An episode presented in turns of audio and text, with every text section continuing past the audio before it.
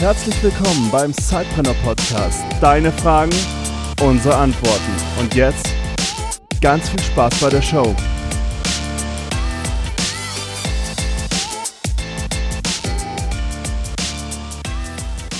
Ja, hallo, liebe Sidepreneure. Wieder eine neue Folge von Eure Fragen, unsere Antworten im Sidepreneur Podcast.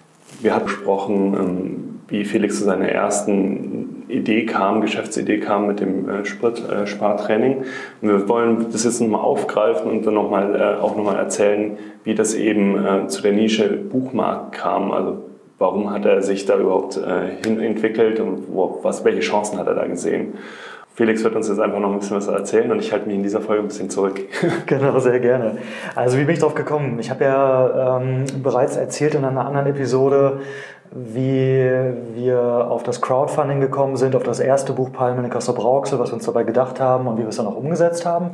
Das Ganze war ein reines Herzensprojekt. Wir wollten das machen, da stand kein Businessplan und nichts dahinter. Wir wollten einfach von diesen Leuten lernen, die wir damals interviewt haben, alles eben Sidepreneure und wir haben einfach losgelegt damit.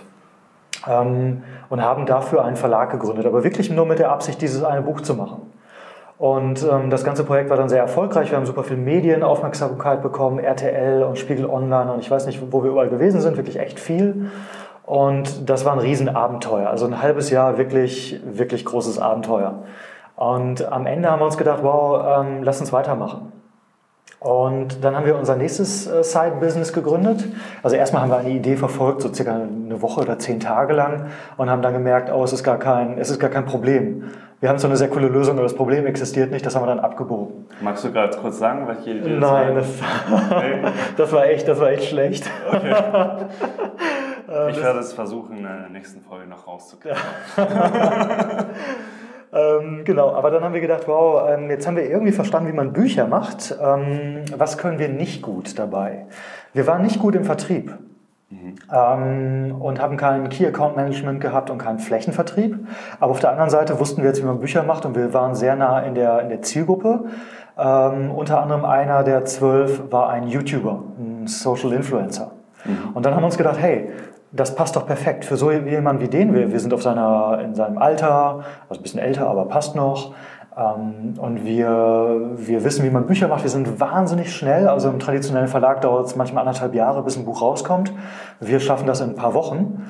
Ähm, und dafür, dass wir schlecht im Vertrieb aufgestellt sind, ist an der Stelle auch überhaupt kein Problem, weil ein YouTuber nicht nur seine eigene Zielgruppe hat, sondern gleichzeitig auch seinen digitalen Absatzkanal mitbringt. Das heißt, wir brauchen kein Key Account Management und nichts über den YouTube-Kanal, über seine Videos kriegen wir es auch wirklich vermarktet und vertrieben. Ähm, und das ist dann das zweite Side-Business geworden. Und ähm, ja, und das haben wir dann, das haben wir dann angefangen. Und ähm, letztlich habe ich dann über das Ganze auch ein Buch geschrieben, also das, das Vier-Stunden-Startup, über das wir jetzt auch schon ein paar Mal gesprochen haben, das nämlich genau zeigt, wie das Ganze geht. Ähm, und auch da wieder das Thema Problem und Lösung, wie komme ich auf ein gutes, auf ein gutes Produkt. Ähm, ich habe damals, ich glaube, ziemlich alles gelesen, was es, was es an Gründungsbüchern gab. Also äh, Kopfschlägkapital und äh, die Vier-Stunden-Woche und ich weiß nicht was noch. Ähm, es gab aber zu dem Zeitpunkt kein Buch, das wirklich wie so ein Werkzeugkasten aufgebaut, aufgebaut war und das einem wirklich von A bis Z alles an die Hand gegeben hätte, was man braucht, um nebenbei zu gründen. Und ähm, das hätte mir auf meinem Weg, den ich bis dahin mühsam gegangen war, ich habe selbst gelernt, wie ich eine Marke anmelde, wie ich das Ganze zeitlich nebenher mache, wie ich das meinem Chef sage, ob das erlaubt ist, die berechtigten Interessen und so weiter. Und ich habe einfach den, äh, gesehen, dass es einen Bedarf im Markt gibt, genau diesen Werkzeugkasten zu zeigen. Also von A bis Z, wie komme ich auf eine gute Idee und so weiter und so fort. Und äh, kannte also das Problem sehr, sehr gut. Und ähm, es hätte vielleicht verschiedene Lösungen dafür gegeben. Vielleicht hätte ich auch einen Podcast machen können oder einen eigenen YouTube-Kanal oder so. Aber für mich war die Lösung, ein Buch zu machen. Und ähm, das war dann, was ich gemacht habe. Und dann habe ich quasi diesen Buchmarkt aus zwei verschiedenen Richtungen kennengelernt. Ähm, dadurch, dass ich plötzlich dann Autor bei einem großen Wirtschaftsverlag wurde und dadurch, dass wir einen eigenen Verlag gegründet hatten. Und ähm, ja, und so kam es dann, dass sehr, sehr viel Aufmerksamkeit plötzlich in der Buchbranche da war. Wir haben uns mit unserem Geschäftsmodell, was wir wie gesagt als Side-Business betrieben haben, bei einem äh, Wettbewerb bei der Frankfurter Buchmesse beworben. Da haben sich so knapp 150 andere Startups beworben, international. Und am Ende sind wir für unser Geschäftsmodell ausgezeichnet worden. Und dann hat sich ergeben, dass plötzlich mehrere Verlagsgruppen da waren, die wirklich Interesse hatten Jetzt wieder die Sichtweise Problemlösung. Die hatten ein Problem, wir als Verlag waren die Lösung für die. Ähm, und dann Sag mal ganz kurz nochmal, welches Problem habt ihr jetzt für die genau. Verlage genau, gelöst? Genau, also wir haben, wir haben äh, einen YouTuber-Verlag gemacht, einen Social-Influencer-Verlag, der wahnsinnig schnell am Markt war, der super agil war. Und du musst es dir vorstellen, ähm, alleine von der Kommunikation mit den YouTubern, ich, ich, wir kommunizieren ausschließlich über WhatsApp, Sprachnachrichten. So machen wir ganze Bücher zusammen. Und wenn du dir halt so eine typische Lektorin in einem traditionellen Verlag anguckst, die vielleicht 50 oder 60 ist, ähm, die würde wahnsinnig werden. Das würde überhaupt nicht funktionieren. Das heißt, deren Problem war, die fanden das als Geschäftsmodell sehr, sehr spannend, aber die hatten nicht die eigenen Ressourcen und nicht den Zugang zu diesen Leuten und die waren auch nicht so schnell.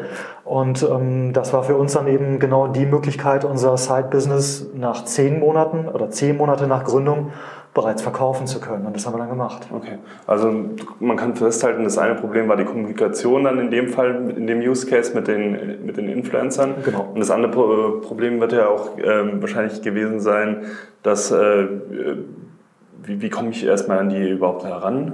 Und äh, ja, wie setze ich es dann mit denen auch um? Genau. Genau. Also wirklich diese, diese Bücher zu machen, das war ein, ein Thema, was im traditionellen Verlag zu dem Zeitpunkt nicht möglich war.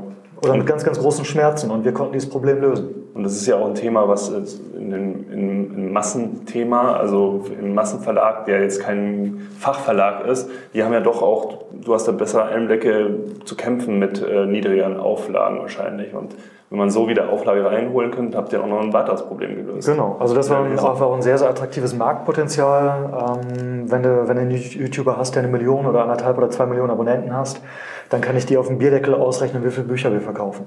Und wie habt ihr es dem YouTuber verkauft?